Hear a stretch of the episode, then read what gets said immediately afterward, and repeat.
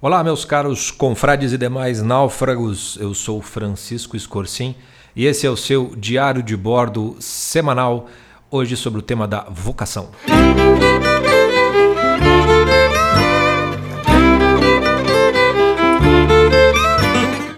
Muito bem, sejam todos bem-vindos. Uh, vamos à nossa agenda da semana aqui dentro dos náufragos. Uh, Para quem não é nosso assinante e acompanha lá pelos nossos Instagrams, o carro-chefe é, o nosso produto, vamos dizer assim, semanal, é o nosso podcast. E essa semana a gente vai falar um pouco sobre vocação também, não só isso, é, analisando, comentando aquele, um filme da Netflix baseado no fato real, é, chamado O Menino que Descobriu o Vento. Um filme bastante simplesinho, bonitinho, é, mas bastante didático para a gente poder falar de uma série de coisas sobre vocação, sobre é, a vida em geral, naufrágio total, inclusive. É, vai dar para falar de bastante coisa. Então, para você que ainda não assistiu o filme, tem aí o seu tempinho, já que esse diário sai na segunda-feira e o podcast somente na quinta-feira. Tá aí uma boa pedida para um filminho no fim da noite, um filme que não exige é, grandes, é, grandes, é, é, é grandes atenções, porque ele é bastante simples, fácil de assistir e é um bom programa, tá bom? Então, O Menino que Descobriu o Vento será o filme que a gente comentará no podcast dessa semana para a gente falar sobre um monte de coisa sobre vocação, naufrágio total, relação entre essas duas coisas. Será possível que uma vocação apareça no meio de um naufrágio total? Pois é possível, é sobre isso que o filme fala. É disso que a gente vai falar é, nessa semana, tá bom? Bom, para quem é nosso assinante, já sabe então que toda semana a gente tem um conteúdo para cada tipo de naufrágio. Né? Uh, e o naufrágio total, vamos começar com ele, terá a aula, a aula ou aulas, eh, a gente não, sabe se a gente vai dividir isso, é, mas é aula sobre a oitava temporada de The Walking Dead, a famosa oitava temporada, a grande guerra contra o Negan. Temporada maravilhosa. É, e é a, a, a, a, penúltima antes da última, né, que se encerrou, que é a nona, e nesse ano, agora 2019, em outubro, vem a décima temporada. Estamos quase chegando né, no, no, no, no, tempo do seriado propriamente dito. Então, é, no Naufrágio Total haverá a oitava comentário da oitava temporada de Walking Dead. Para você que é do Naufrágio da Maturidade, você sabe que a gente encerrou né, o clube do, do seriado do Skins e encerrou também o clube do livro que a gente estava trabalhando. Fizemos uma trilogia literária uh, com o Apanhador no Campo de Centeio, uh, do, do J.D. Salinger, o A Linha de Sombra, do Joseph Conrad e o Voo Noturno, do Saint-Exupéry, que é para dar um um, um, uma espécie de estrutura de passagem da adolescência até a idade adulta, a vida madura. Né? E agora a gente vai é, fazer um trabalho é, de um clube do livro. A gente vai começar a fazer algumas. É, já era uma, ideia desde o começo, a gente vai começar pelo da maturidade, que a gente vai pegar alguns best-sellers que existem por aí no mercado de autoajuda, ou enfim, é, de psicologia, filosofia. A gente vai trabalhar, vamos ler esses livros e a gente vai fazer. Esse clube do livro vai ser um pouco diferente, vai ser aqueles livros em que a gente vai dizer se vale a pena você ler ou não o livro. Vai ser um trabalho mais desse, mas já fazendo um trabalho para quem quiser ler, comentando mais a fundo. E o primeiro desses livros será A Sutil Arte de Ligar o Foda-se, uma estratégia inusitada para uma vida melhor, do Mark Manson. Né? Como essa coisa de arte de ligar o foda-se, etc e tal, tem muito a ver com, com a coisa de você bancar o machão, de você bancar o, o, o, o maduro, etc e tal, que vem de baixo não me atinge, né? Afinal de contas, ligar o foda-se. É, então a gente vai ler esse livro e vamos ver se ele realmente é sutil nessa arte de ligar o foda-se, se ela realmente é uma boa estratégia e se ela vai te levar para uma vida melhor Claro que à luz da nossa perspectiva de náufragos, obviamente falando. Então nós vamos ler esse livro, nós não vamos comentar o livro inteiro, acho que provavelmente vai ser só ler o primeiro capítulo, que é até relativamente curto. A gente vai fazer as aulas comentando nessa semana e a gente começa então esse novo clube do livro do naufrágio da maturidade, a sutil arte de ligar o foda-se. Com relação ao naufrágio de relacionamentos, teremos um estudo de caso de um confrade é, é, na nossa confraria. Fiquem ligados que deve vir isso aí mais para o final da semana. E com relação ao Diário da, vo...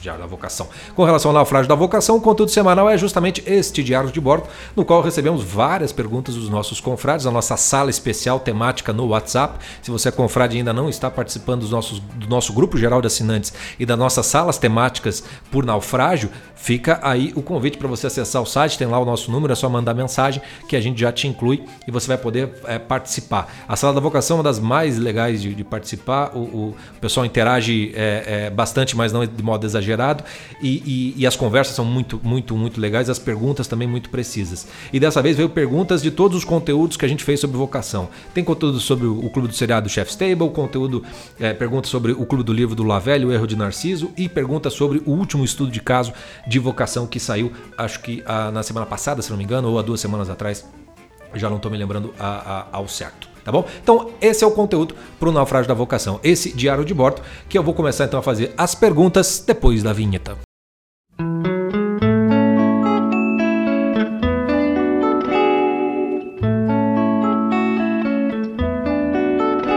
Muito bem. É, vou começar com perguntas é, selecionadas. Eu não sei se, se, eu vou conseguir dar conta de todas. Na verdade, eu, já, eu selecionei algumas das perguntas que foram feitas na nossa sala é, do WhatsApp. Quase tudo está sendo concentrado nas salas, ainda bem, porque facilita o nosso trabalho. É, então, eu vou pegar a, a perguntas é, que foram feitas. É, que, que, que giram em torno dos mesmos temas, porque facilita o nosso trabalho por aqui.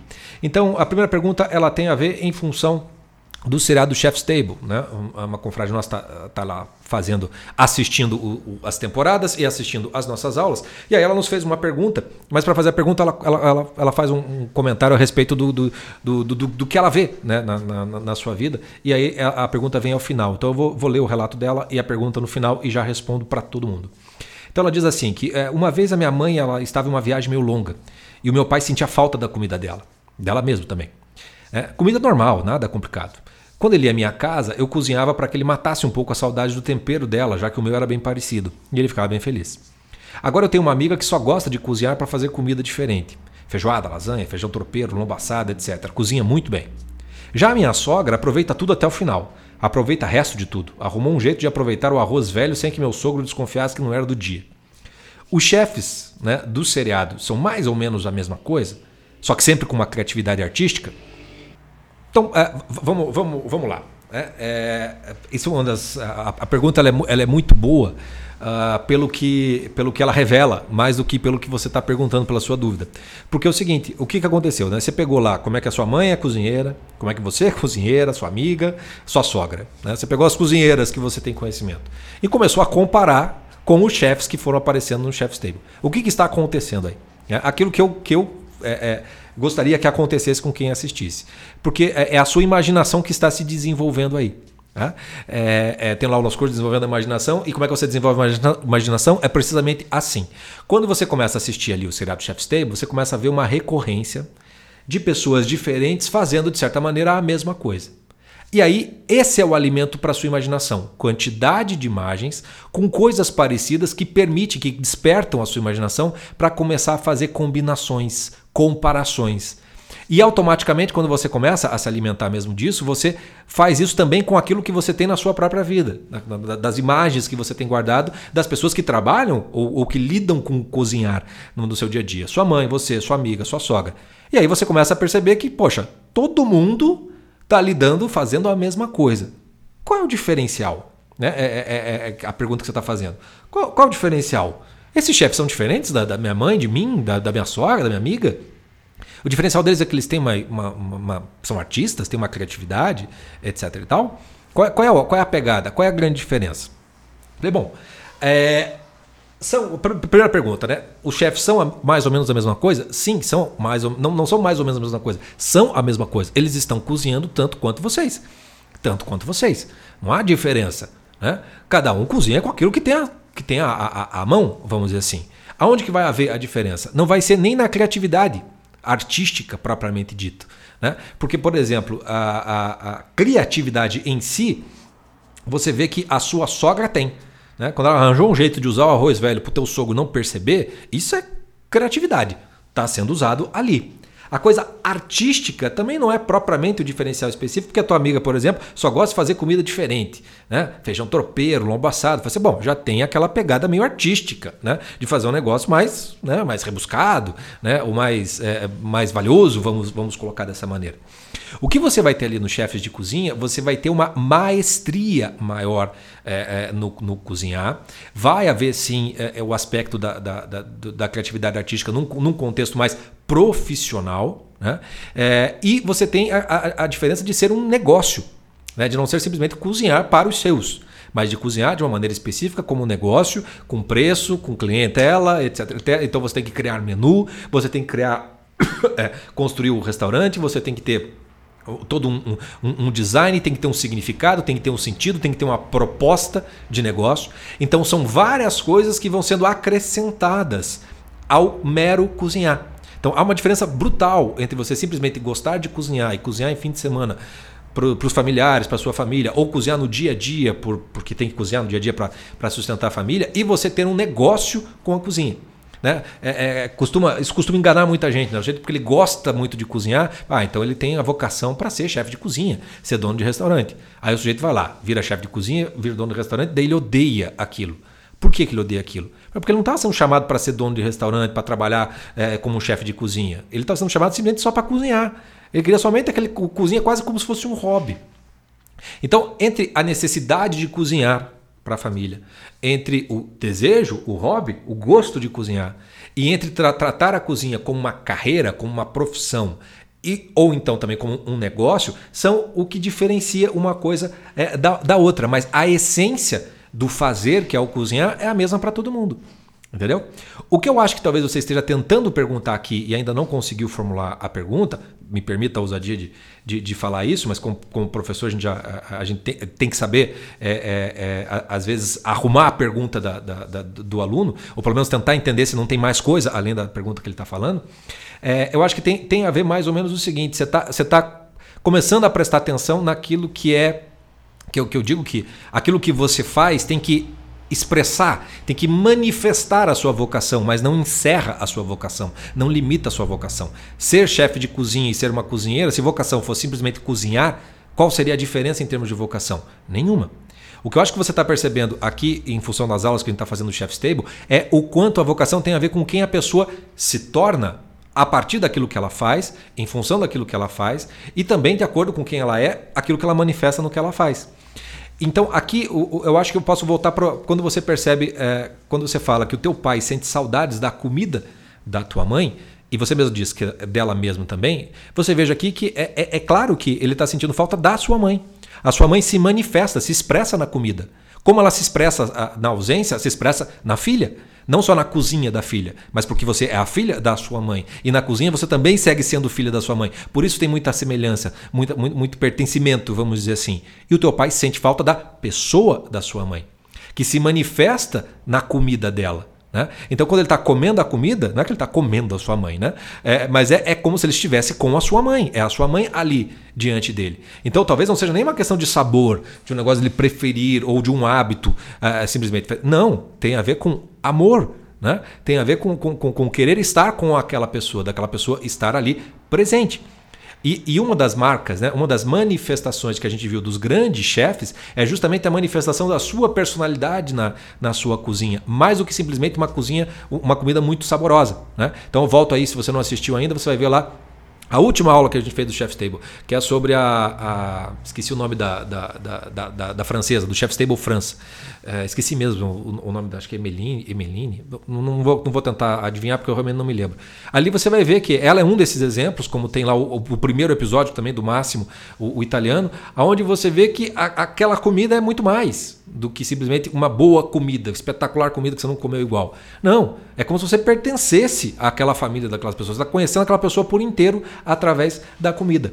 Então a, a vocação ela tem que levar para o ser da pessoa, mais do que o fazer. O fazer é um caminho, tanto para a pessoa se manifestar como para você chegar até ela. Né? Então, o exemplo que você dá do teu pai sentindo a falta da comida da sua mãe e que é a falta dela também, você vê que você não consegue separar uma coisa da outra. Ele está sentindo falta só dela ou é só da comida?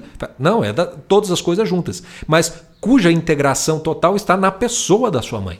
Né? Que é, no final das contas, do que o seu pai sente falta. Né? Porque é a sua mãe que faz aquela comida. Então é óbvio que ele está sentindo falta dela. E aí ela presente, ela, é, se ela parar de fazer a comida, vai ter um outro problema. Mas é, é, é, é dela, é dela que ele sente falta e que ele encontra uma espécie de substituto em você. Tá bom? Respondido? Espero que sim. Qualquer coisa, manda de novo lá no grupo, a gente continua essa conversa, tá bom? É, vamos então à pergunta sobre o clube do livro do Louis Lavelle. Né? É, uma das perguntas que chegou foi o seguinte: é, no capítulo 2 é, do, do, do, Erro de Narciso, deixa eu contextualizar para quem não está na confraria. O Erro de Narciso é um livro do Louis Lavelle, um filósofo, é, e ele vai estar tá falando sobre. O, o, erro de Narciso é basicamente lidar com os erros que fazem com que a gente não se conheça, não tome consciência de nós mesmos. E no capítulo 2 desse livro ele fala sobre a intimidade, como é que você cria intimidade com você mesmo. Né? E é, é, nas aulas né, é, de, de é, sobre, sobre a, essa parte do livro, né, a gente fala, faz alguns exercícios, fala sobre alguns exercícios de introspecção. O próprio Lavelle diferencia dois tipos de introspecção para você chegar numa intimidade e a gente de, detalha isso melhor, comenta melhor dentro da confraria, da, da aula específica. E a pergunta então foi feita por conta disso, que ela pergunta assim: como realizar o exercício de introspecção para eu descobrir a minha intimidade, que fala o capítulo 2 do livro Erro de Narciso? Eu às vezes acho que não sei a minha intimidade, ou parei de pensar nisso. Me sinto super distante dela pelo fato de não saber o que ela é. Ainda não entendi esse como, né? ou como, como eu, eu realizo o exercício. Muitos falam de como ser o mais importante. Né? É a motivação do indivíduo? É, bom, eu, eu respondi a, a, essa pergunta já, já com mais detalhes no, no grupo mesmo achei importante já responder naquele momento, mas eu faço aqui então uma breve recapitulação e um, um, um detalhamento. Então, basicamente, o, o Lavelle ele, ele dá dois tipos de introspecção. Né? Uma introspecção mais é, direta, que você faz simplesmente parando para pensar em você mesmo, na sua vida. Você vai ter contato com teus sentimentos, teus estados de alma momentâneos e tal. E ele vai falar de uma introspecção ele vai dizer que essa introspecção é ruim, é aquela que você só fica na superfície no final das contas, ou por baixo da superfície, ainda muito no rasinho né, do, do, do, do, seu ser, do seu eu. E ele vai falar de uma boa introspecção, que é aquela no qual você vai mais fundo, mais para dentro de você, onde você conquista uma espécie de intimidade maior. Tá? É, e aí eu, eu, dei a dica de como realizar esse exercício, é, é, eu, eu, eu falei, repetir de novo, o quanto você fazer um diário ajuda. Né? Um diário escrito à mão. Por quê? Porque quando você para para pensar na sua vida, normalmente as coisas que te desagradam ou coisas que você não consegue lidar, uh, por qualquer razão que seja, ou coisas que você é, é, não consegue né, é, sequer olhar, mirar para aquilo, ou não sabe muito bem o que fazer, a tendência é que se você parar para pensar nelas, elas vão te assustar. Elas vão te deixar com medo delas mesmas. Você vai ficar insegura e a tendência é você a, a, o teu pensamento escapar delas, você distrair, você ir para outra coisa, preferir pensar em outras coisas. Você não consegue ficar diante delas. Fazer uma verdadeira introspecção para encarar aquilo ali, essa parte, entre aspas, ruim é, é, de, de, você se olhar. É, e o diário, quando você escreve, pelo fato de você escrever, faz com que essas coisas se objetivem mais, elas se concretizem mais. Você concentra o pensamento naquilo e aquilo não consegue é, você não consegue se distrair e escapar daquilo mais facilmente. É mesmo que seja somente para chegar numa constatação de uma espécie de vazio, mais ou menos como você chegou aqui. Fala assim, é, é, eu me sinto muito distante da minha intimidade. Eu não sei do que estamos falando quando a gente fala de intimidade. Esse é o ponto. Você chegou, a introspecção te levou até aí. Você, e agora, José? É isso que você está, é isso que você está dizendo. Não é que você não está sabendo fazer a introspecção, é que você só está conseguindo chegar até esse ponto da introspecção. Tá? E aí eu falei que o diário vai te ajudando aí criando essa intimidade consigo mesmo, porém eu deixei sempre o, o, a, o, senão, a vírgula, o mas, que é fundamental, que é o que está o, no livro do Lavelle, que ele sempre fala: você não conseguirá ter intimidade consigo mesmo sem antes abrir essa intimidade para que um outro faça com que você se conheça. O Lavelle diz: a intimidade só acontece com o outro. Então, se você nunca conseguiu ter intimidade com ninguém, você nunca teve intimidade consigo mesmo. Tá? E esse é uma, um dos grandes paradoxos, um dos grandes dilemas né, que a gente tem na, na, na vida. A gente pode se fechar no casulo para não deixar ninguém entrar, e ao fazer isso, nem a gente entra ali dentro. E a gente vira um enigma para nós mesmos. E é por isso que daí, quando a gente começa a pensar em intimidade, etc. Tal, a gente já nem sabe do que está falando, porque é uma portinha trancada que eu não sei onde está a fechadura daquilo tudo. E para você destrancar, o diário é uma uma, uma espécie de tentativa de pular pela janela, vamos dizer assim. Encontrar uma janelinha para aquilo ali. Mas a verdadeira porta para isso é o encontro com um outro, uma intimidade verdadeira. Né? Seja com o esposo, com um amigo. Com... é, é para isso que serve muitas vezes terapia. Terapias são isso. Tá? Terapias funcionam por causa disso e não por outra coisa. Porque você vai abrir a sua intimidade para uma pessoa que você confia e aquela pessoa que você confia que vai não só te sacanear né, com aquilo tudo, mas que vai poder entrar na sua intimidade sem te julgar e te ajudar a sair dali de dentro. Conhecer você melhor. Uma terapia é isso, no final das contas. E é por isso que ela funciona. Desde que o paciente abra sua intimidade. Tem até o termo na psicologia, né? Entrar em terapia. Em que momento você entra em terapia? Quando você abriu a sua intimidade verdadeiramente falando e passa a não ter medo de expor aquilo para você mesmo mas que você só consegue fazer porque você abriu para uma outra pessoa, no caso, o terapeuta. Tá bom? Então, é, se a, a dica do diário não funcionar, talvez começar uma terapia, não para resolver nenhum problema de ordem psíquica, doenças, etc e tal, nada disso, né? mas simplesmente para você poder criar essa intimidade com você mesmo, às vezes precisa, no mundo que a gente está hoje, às vezes precisa disso sim, tá bom? Bom, dentro desse mesmo contexto do, do, do, do Lavelli, veio algumas perguntas que, que, que, são muito, muito diretas e eu vou responder também de maneira direta. Né? Que é assim, é, quando as pessoas começam a te procurar para você fazer certas coisas ou dar algo a elas, e a mesma coisa de novo, de novo, de novo, é uma pista segura para seguir ou não necessariamente? É uma pista segura para você seguir. Tá? Ah, por quê? Porque normalmente, se as pessoas estão vindo te procurar por, por aquilo, é porque aquilo você tem. É, então, é, você deu o exemplo que você deu assim, poxa, o pessoal vai pedir conselho para o Chico, vai procurar terapia com o Jota, etc, etc, sempre vão é, querendo falar com ele, com ele, com ele, com ele, com ele, com ele. É, é, é, não é uma pista de que esses caras têm vocação para aquela coisa? Claro que é. Né? Porque se aquilo não fosse algo bom, algo que está naquela pessoa, ninguém procuraria para aquilo. Aí às vezes fala, eu preciso, eu preciso, sei lá, se você quiser me, me procurar para eu, sei lá, arrumar, a, arrumar o varal da casa, para eu consertar não sei o que, sei lá, a descarga da privada, não sei o que, fala assim, ó, ferrou, entendeu? Liga aí pro marido da aluguel, porque essas, esse troço eu até posso tentar, mas vai ser uma desgraceira. Vou levar uns, um dia inteiro para fazer aquele negócio ali, e sou péssimo para esse negócio, para esse, esse, tipo de coisa. Né? Então, não, não, não foi feito, não, não, não tá em mim esse negócio. Né? É, é, e por outro lado, outras coisas estarão em mim. E aí eu conseguirei lidar com isso. Né? E aí eu conseguirei lidar com isso. É, então é uma pista segura, sim. Mas veja, vou, vou deixar só um senão. É uma pista segura, não significa que é uma pista certa. Tá? É, é há uma coisa entre, poxa, isso é uma boa pista para ser seguida. Outra é ter uma certeza de que tem alguma coisa a ver com isso, é, porque a pista pode ser segura, mas ela pode te levar para uma coisa que no momento você não, não, não, não para para pensar. Que pode ser uma coisa completamente diferente do que você imaginava, mas é uma pista segura, porque aquilo que o outro vê atualiza em você algo que muitas vezes você não está ou não enxergando ou não conseguindo levar a sério. Né? Duvidando muito de você mesmo. Então, sim, é uma pista segura você você seguir aquilo que as pessoas costumam te procurar muito, tá? O que não significa que você encontrou uma resposta gigantesca. É uma pista. Ok? Outra pergunta. Se eu fizer tudo, tudo o melhor possível, o que destacar neste melhor seria uma pista mais segura? É a mesma confrade que perguntou, tá? Ela tá, tá como um detetive procurando pistas para chegar na sua vocação. E é assim que se faz. É assim que se faz. Eu dou, dou, bato palmas porque é assim mesmo que tem que fazer. E ela pediu um exemplo né, disso. Né? Como é, tô fazendo todo o melhor. O que, que eu destaco desse melhor para saber uma pista para eu seguir é, adiante? É, bom, a coisa é assim a, a pista você, você vai ter que usar, é, vai, vai, vai, ser, vai ficar algo muito claro para você.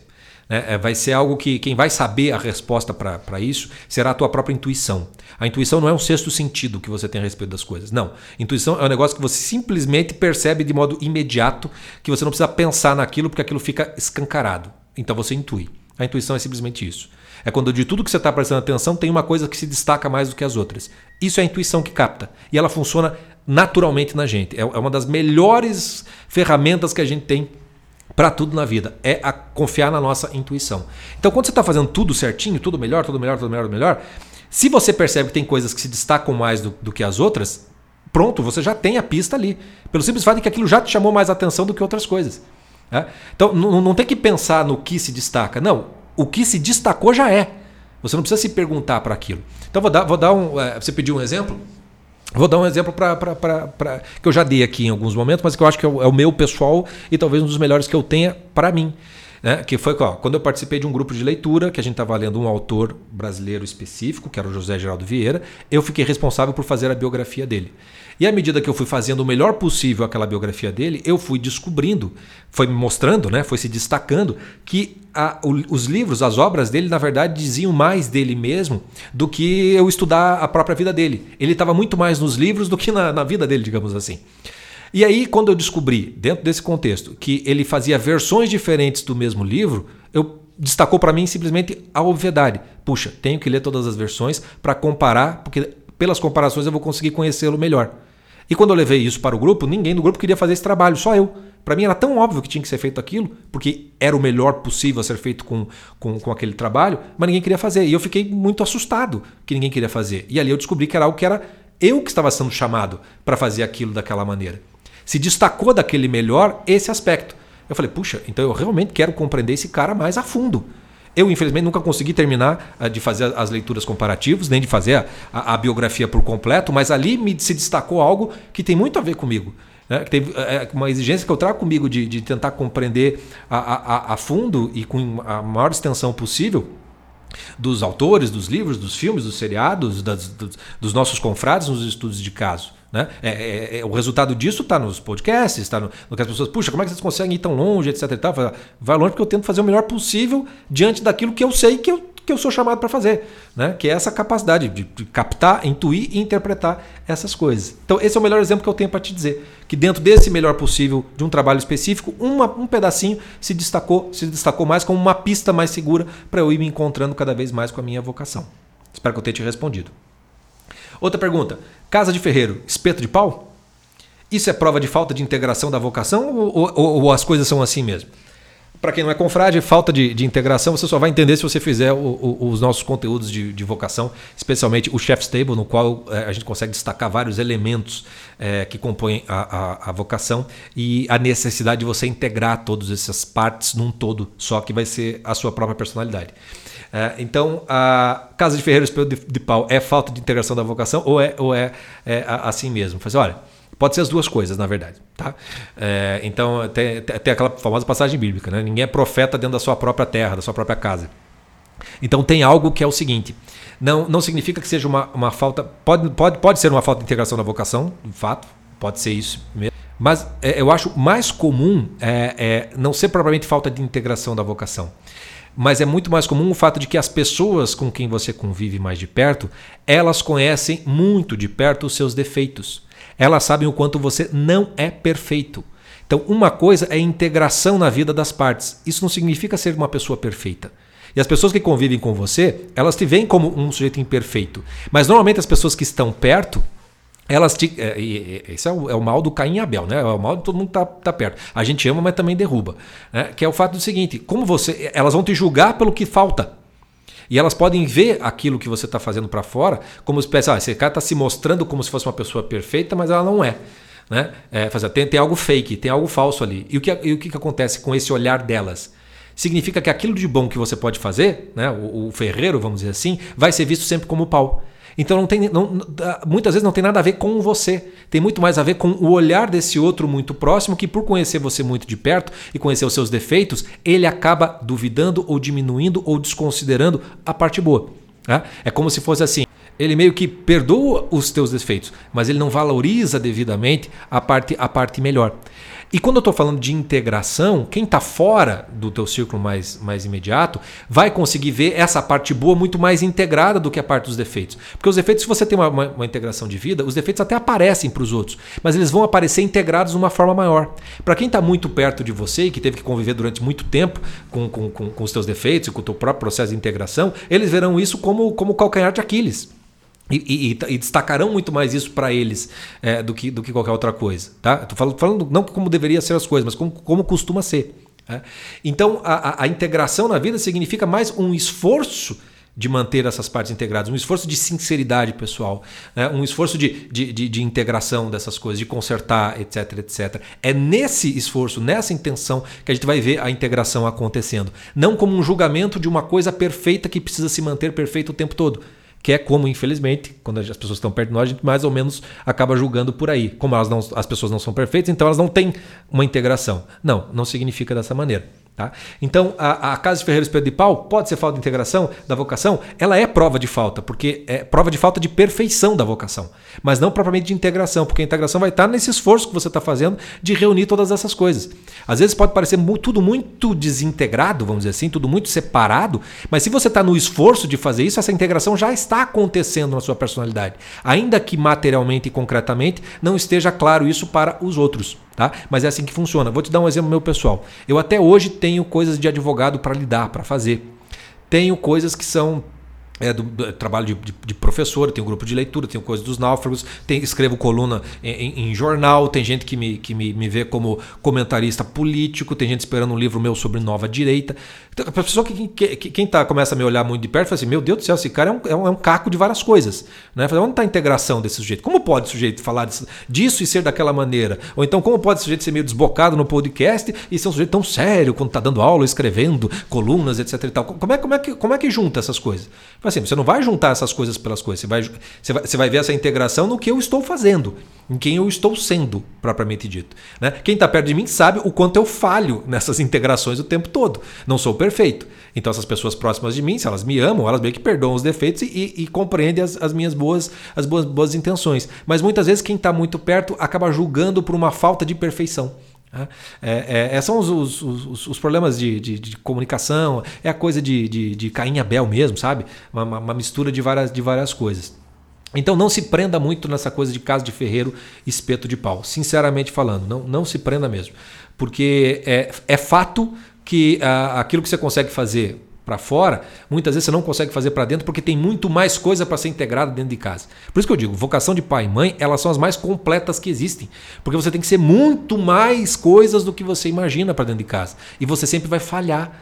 Por isso que os pais sempre têm uma rebeldia, sempre que os filhos têm uma rebeldia sem causa com os pais, etc. Por quê? Porque eles estão vendo o defeito do pai. Eles estão vendo que não é perfeito. Eles estão vendo que não é integrado no sentido total da palavra. Ainda que os outros possam assim enxergar. Então eles veem o, o hiato, o intervalo entre o ideal e o real, vamos dizer assim, o que é concreto. E eles não sabem muito bem lidar com aquilo. Então eles meio que, ah, meu pai é uma fraude, meu pai é isso, meu pai é aquilo. E por isso que acaba surgindo muito essa coisa do, do o que eu consigo, um conselho que eu dou para vocês de náufragos funciona melhor do que eu faço pro meu filho. Por que, que não funciona? Porque meu filho está vendo meus defeitos o tempo todo, entendeu? É, é, então ele está vendo que, que, que, por mais que tenha meu esforço de falar aquilo, ele fica, mas esse cara não sei não. Né? As pessoas que mais duvidam de nós, elas, elas têm esse, esse, esse, efeito bom paradoxal. Porque ao mesmo tempo que é ruim que você não consiga, ao mesmo tempo eles te instalam na sua realidade miserável, entendeu? Porque nós somos miséria nessa vida. Por mais bem intencionado, integrado e tudo mais, assim, a gente escorrega, entendeu? A gente faz merda o, o tempo todo, a gente falha.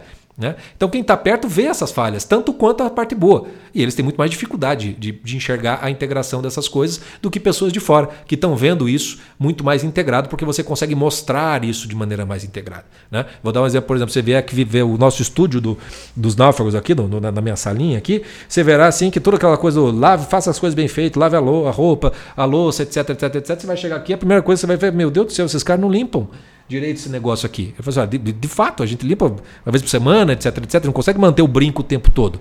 Fa faz escolhas. A gente tenta. Tô fazendo escolhas e fazer bem feito o trabalho. Aí depois eu vou lidar com as outras coisinhas. Se eu não tivesse outras coisas para fazer, talvez me dedicasse a limpar melhor, deixar tudo mais um brinco. Então, é, tem, tem essas coisas que você vai ter que sempre levar em consideração quando você está tá, tá, tá, falando de, de quem convive com você. Né? Quem convive com você conhece a tua miséria de perto e ele está ali justamente para te mostrar isso. Tá? Então não é que, ah, meu Deus, eles não gostam de mim, é, é, é tudo invejoso, ciumento, etc e tal. Pode até ser isso, mas aí é um problema deles, não seu. Né?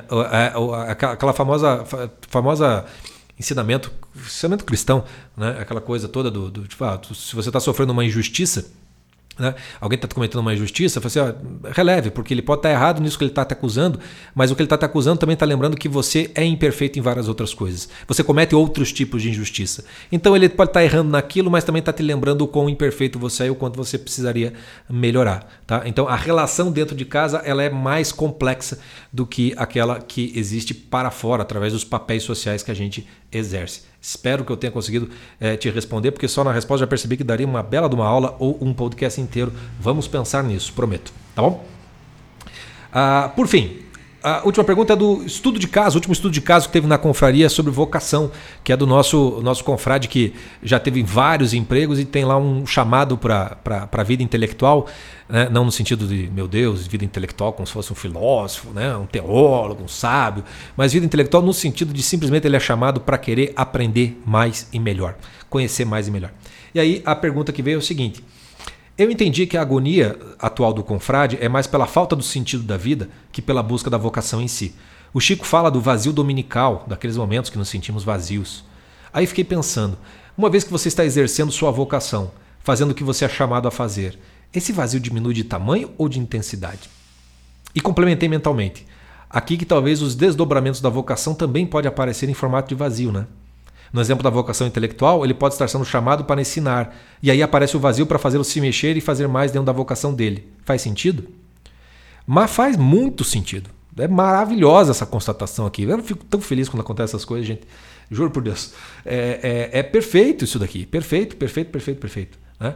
Então, ah, quando eu falo do vazio dominical, é, que, que eu falei no estudo de caso do rapaz que é, deu exemplo né, do, do, do, vazio dominical, que é o, o, a, o alerta de, de, falta de sentido da vida que acaba sendo mascarado pelo, pelo dia a dia da nossa rotina e que acaba só se revelando quando você sossega, você dá uma parada, uma pausa. Tá? E aí a, a, pergunta dela então, que é, uma vez que você está exercendo a vocação, como é que você lida quando vem esse vazio também? É porque uma coisa tá, eu achei o sentido, estou realizando a vocação, mas se continua tendo vazio, como é que eu lido com isso? Ele vai diminuir de tamanho, de intensidade, ou ele vai se tornar uma outra coisa? Né? E é essa constatação que ela fez. Quer dizer, o vazio diminui de tamanho e intensidade? Sim, diminui. Por quê? Porque quando ele aparece, automaticamente você vai lembrar daquilo que você faz e se você parar para fazer a introspecção daquela primeira, a primeira pergunta do diário de hoje, você perceberá que é simplesmente algo momentâneo, é um sentimento de vazio momentâneo que pode ser alerta de alguma coisa, mas que não pode ser uma falta de sentido total da sua vida. Então ele diminui de tamanho. Mas às vezes ele não diminui de intensidade. Por quê? Porque daí ele é, é, mais ou menos como uma dor muito aguda, sabe? Uma coisa é você sentir um certo mal-estar na vida, né? Que é a falta de sentido da vida é um tédio vital. Mas quando você tem, está fazendo alguma coisa e vem um vazio, quando você tem uma vida que tem sentido e vem um vazio, é como se fosse uma dor aguda, como se fosse um, um grande beliscão. É uma intensidade maior para ser um wake-up call. É, é, tem a ver aqui a intensidade com chamar não você para um vazio da vida, mas para uma infidelidade à sua vocação. O vazio, quando você tem uma vocação, o vazio ele é chamado de alerta para você que está sendo infiel à sua vocação. E por isso que o seu, o seu complemento é muito bom. Né? Complementei mentalmente aqui que talvez os desdobramentos da vocação também podem aparecer em formato de vazio. Né? Exatamente isso. Exatamente isso. Né? Então, a tua vocação ela vai sempre estar te chamando para fazer mais, mais e melhor, mais e melhor, mais e melhor. Né? E aí o exemplo da vocação intelectual que você deu é perfeito. Né? O sujeito está tá lá, estou aprendendo, etc, etc. Mas chega um momento em que você tem que virar professor. Não é só ficar ensinando. Aí vem o vazio para fazê-lo se mexer e fazer mais dentro da vocação dele. Faz sentido? Não só faz sentido, como é a resposta para sua pergunta. É exatamente isso que acontece com o vazio quando você tem vocação. Tá chamando para você fazer mais alguma coisa. Tá chamando para você fazer algo que você não está fazendo ainda. E por isso você está sendo infiel a uma vocação que você já sabe que tem. Por falar nisso, a questão de infidelidade da vocação já vai entrar no capítulo 7 do Lavelle, que é a aula mais importante desse clube do livro e que virá na semana que vem, se eu não me engano. Fiquem bem ligados, que é o talvez o se você não está acompanhando o clube do livro, mas assista só essa aula que vai te, vai te trazer muito esclarecimento a respeito da vocação. Tá? Então é isso. Né? Se falta de sentido da vida é, é, é, é sentido como um tédio, como uma espécie de mal-estar geral, que é facilmente mascarado pela agitação e a distração que a gente consegue é, dar para a nossa vida com muita facilidade hoje em dia. Né? E quando você tem uma vocação e está se realizando, quando vem o vazio, é como se fosse um beliscão né? para chamar a atenção que você está sendo infiel à sua vocação. Tem algo que você não está fazendo ou que deveria fazer mais ou fazer melhor. Tá bom? E que diário de bordo que ficou cumprido, tamanho de um podcast. Vou encerrando por aqui. Meus confrades, agradeço demais as perguntas de vocês. Foi muito bom é, é, respondê-las, porque eu acho que vai ajudar bastante gente, inclusive nosso próprio trabalho, porque a gente já sabe mais ou menos por onde seguir nos próximos passos, ok? Vou ficando por aqui, tenham todos uma boa semana. Não esqueçam o podcast da semana sobre o menino que descobriu o vento, filme que está na Netflix. Assistam lá e confiram o podcast na quinta-feira. Fico por aqui, até mais.